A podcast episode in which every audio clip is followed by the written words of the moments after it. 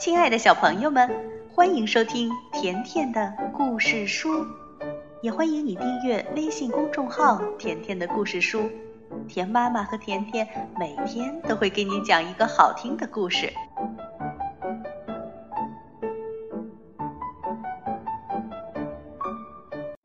小朋友们，跟着卷毛老师上课，乐趣多多。那今天我们又会坐着神奇校车去哪儿旅行呢？建造自由女神像，故事开始了。今天我们要去看自由女神像，它在纽约市附近的自由岛上。我们要去弄明白雕像是怎么建造的，然后在班上造一个小的自由女神像。多罗西，什么是自由？多罗西翻开书说：“人们能够自主的去做很多事儿，这就意味着他们是自由的。”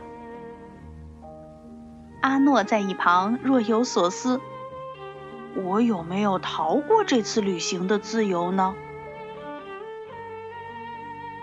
到了出发的时间，卷毛老师招呼大家：“同学们，上车吧！”在卷毛老师开车去自由岛的路上，时光开始倒流，校车变了，我们的衣服也变了。同学们，我们现在回到一百多年前了。快瞧，我们的校车变成了马车。对呀，我们开始马车巡游了。我们到了自由岛，可是却没有发现雕像。我们问卷毛老师：“雕像在哪儿呢？”卷毛老师说：“雕像在这时还没有建呢。”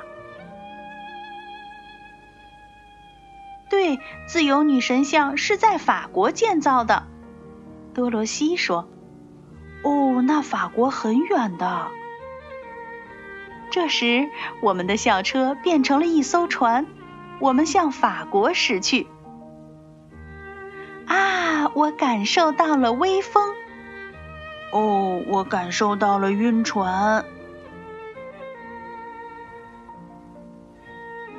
我们来到了巴黎，这是法国一个美丽的城市。我们能不能来一份法式炸薯条？好极了，或者来一份法式烤面包。我们看到了一个手里拿着雕像模型的人。卷毛老师说：“这位是弗雷德里克·奥古斯特·巴托尔迪，他就是负责建造雕像的那个人。”是的，我已经做好开工的准备了。放心吧，我们会帮您的。但是雕像更大，无法在室内安装，巴托尔迪决定分段建造。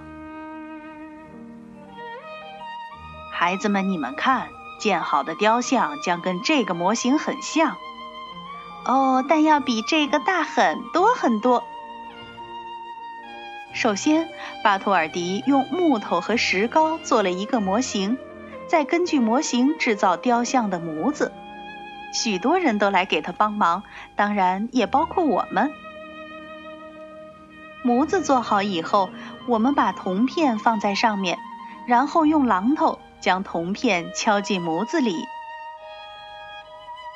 为什么要用铜来建造自由女神像呢？铜又轻又坚硬，因为它很轻，所以方便用船来远洋运输。它又很坚硬，可以让雕像经得起风吹雨淋而不会变形。这铜片的厚度呢，与一美分硬币差不多。然后将塑形完毕的铜片覆盖在铁质的框架上，自由女神像就完工了。它比城市里的其他建筑都要高很多很多。哦，天哪，好高啊！是啊，我原来以为我爸爸就已经很高了。现在要把雕像运到美国去。我们把雕像打开，用货箱一一装好。哎呦，我们也被装在箱子里了。货箱被送上船，开始了去往美国的远行。货箱里有一些报纸，我们从上面看到了有关雕像的新闻。报纸上说，雕像基座还没有建好呢。哦，看来美国人没有足够的钱来修建它。是啊，快看，报纸倡议大家一起来筹钱。谁出钱，报纸上就会刊登出谁的名字。我们到达了美国，等到基座完工了，工人就把雕像安了上去。快看呐，雕像看上去是橘色的，可是，在我们的年代，它是绿色的。哦，也许他也晕船了。不，阿诺，经过漫长的时间，空气使铜变绿了。巴托尔迪在雕像的脸上挂了一面法国国旗，在揭幕仪式之前，谁也看不到他的样子。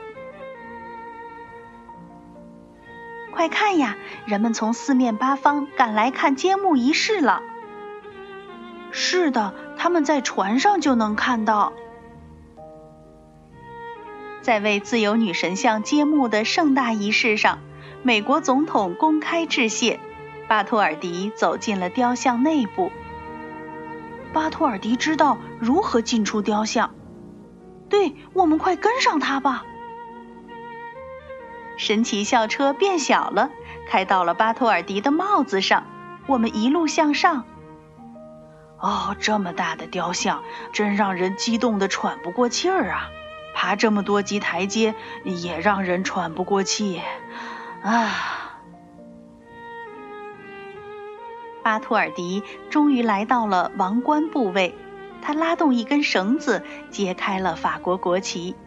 卷毛老师按了一个按钮，校车飞离了雕像。如今，当人们乘船来到美国，首先看到的便是自由女神像。孩子们，自由女神像提醒我们：人人都有权利享受自由。我们又回到了我们的时代，校车也变回了原样。你们快看，自由女神！再见，自由女神！